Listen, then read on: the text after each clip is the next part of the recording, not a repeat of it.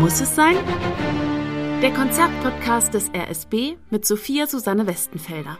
Vier bin ich und heute bin ich in guter Gesellschaft von einigen Wienern. Das RSB spielt nämlich in den Konzerten am 12. und 13. November drei Werke, die fast stellvertretend für diese Musikmetropole stehen können. Das sind einmal Mozart Sinfonie Nummer 35 in D-Dur, die man auch Hafner Sinfonie nennt, die Seejungfrau von Alexander von Zemlinsky und sieben frühe Lieder von Alban Berg.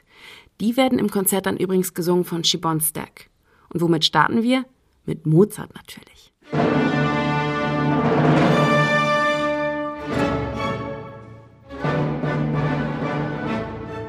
Mir fällt da immer ein Wort ein, erbaulich. Dieser Beginn, der klingt einfach wahnsinnig feierlich. Ihr wisst ja um meine Mozart-Schwäche und die Hafner Sinfonie, die gehört zu meinen liebsten Werken von ihm, weil ich die schon ganz früh auf Kassette gehört habe.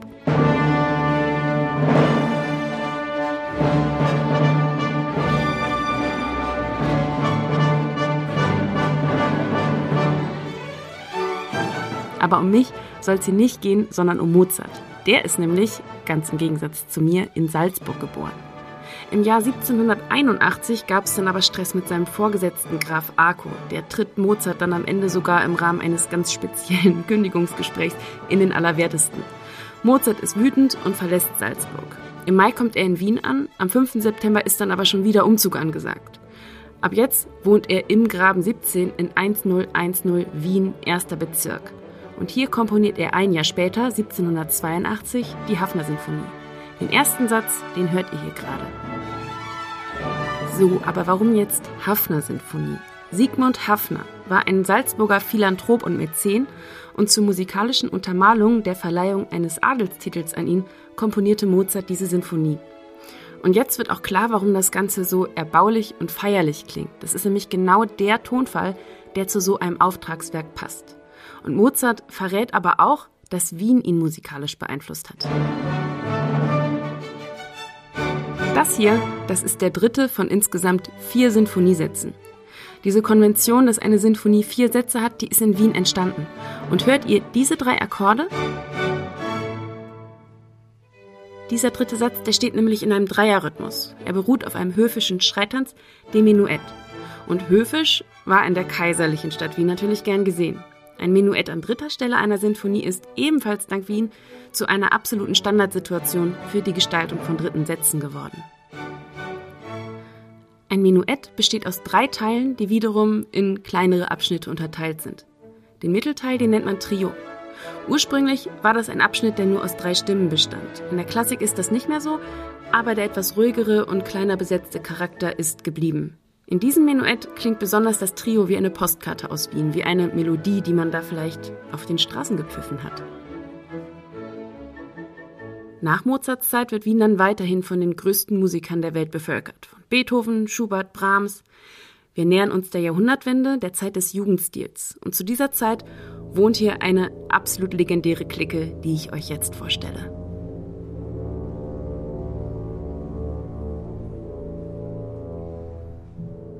Mystisch und märchenhaft, fast wie Filmmusik, klingt dieser Beginn von Alexander von Zemlinskis Werk Die Seejungfrau. Kontrabass und Tuba spielen hier so tief wie das Meer und wir wissen auch wirklich aus einem Brief, dass Zemlinski hier tatsächlich den Meeresgrund vertont.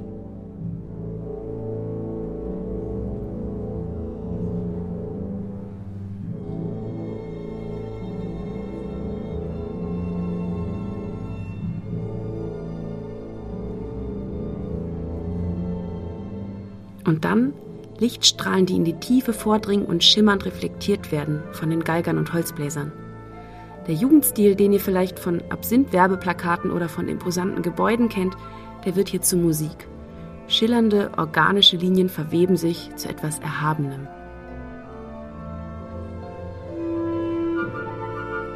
Diese Komposition hier, die muss Zimlinski sehr nah gewesen sein, denn er war verliebt. Er hatte ein Verhältnis mit seiner Kompositionsstudentin Alma Schindler. Alexander ist also schwer verliebt, aber Alma ist mit dem Dirigenten und Komponisten Gustav Mahler verlobt. Das beschert Alexander natürlich extrem Liebeskummer. Selbstzweifel hat er ohnehin schon genug, weil er als unattraktiv gilt und klein ist. All dieser Kummer will also raus und so entsteht die Seejungfrau.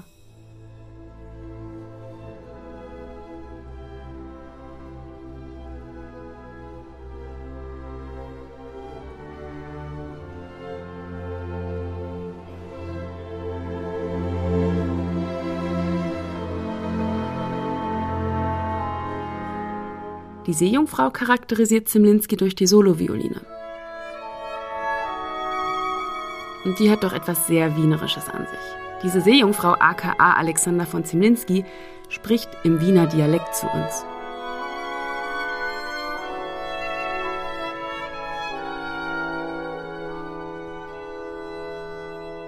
Die Seejungfrau ist eine sinfonische Dichtung und erzählt den aus dem Andersen-Märchen bekannten Stoff der kleinen Meerjungfrau nach.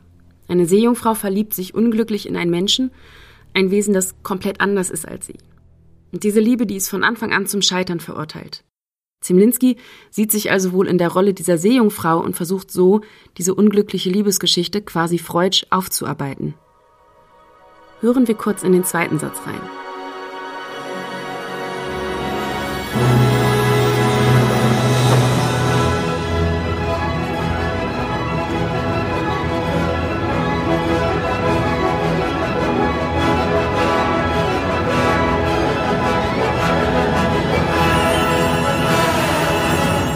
Hier hören wir, dass Zemlinski weiß, wie Musik von Wagner klingt. Bei Wagner sind es die Walküren, die mit solchen Klängen von A nach B fliegen. Bei Zemlinski ist es die böse Hexe, die hier Besuch von der Meerjungfrau, und da ist sie dann musikalisch auch schon, bekommt.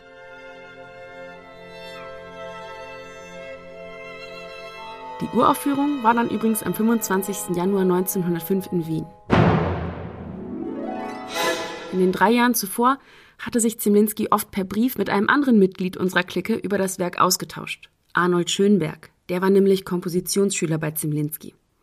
Es entstand eine Freundschaft und Schönberg wurde sogar Zemlinskis Schwager.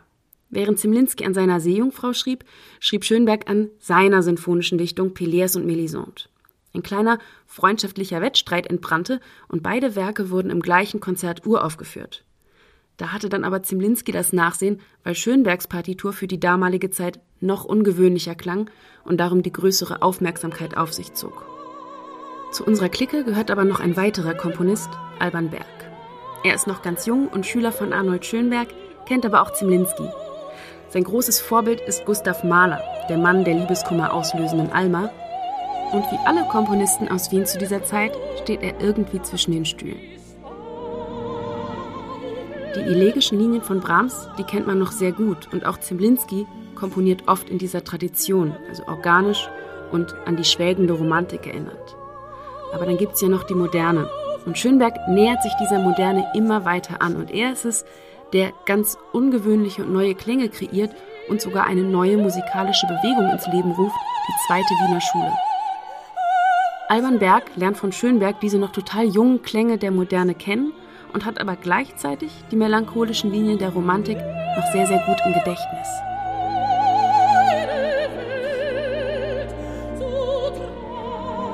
Was ich bei Berg aber so toll finde, ist, dass er trotzdem immer weich klingt. Das scheint direkt aus dem Herzen dieses jungen Komponisten zu fließen. Und dieses Bild kommt nicht von ungefähr, denn der Zyklus ist seiner Helene gewidmet. Und diese junge Liebe, die wird hier mit französisch angehauchten Harmonien in changierenden Farben geschmückt. Diese Lieder, die klingen rauschhaft, opulent, vielleicht auch etwas morbid, typisch Wien um die Jahrhundertwende.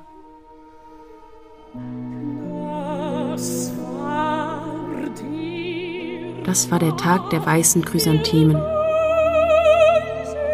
Mir bangte fast vor seiner Pracht. Und dann, dann kamst du mir die Seele nehmen, tief in der Nacht.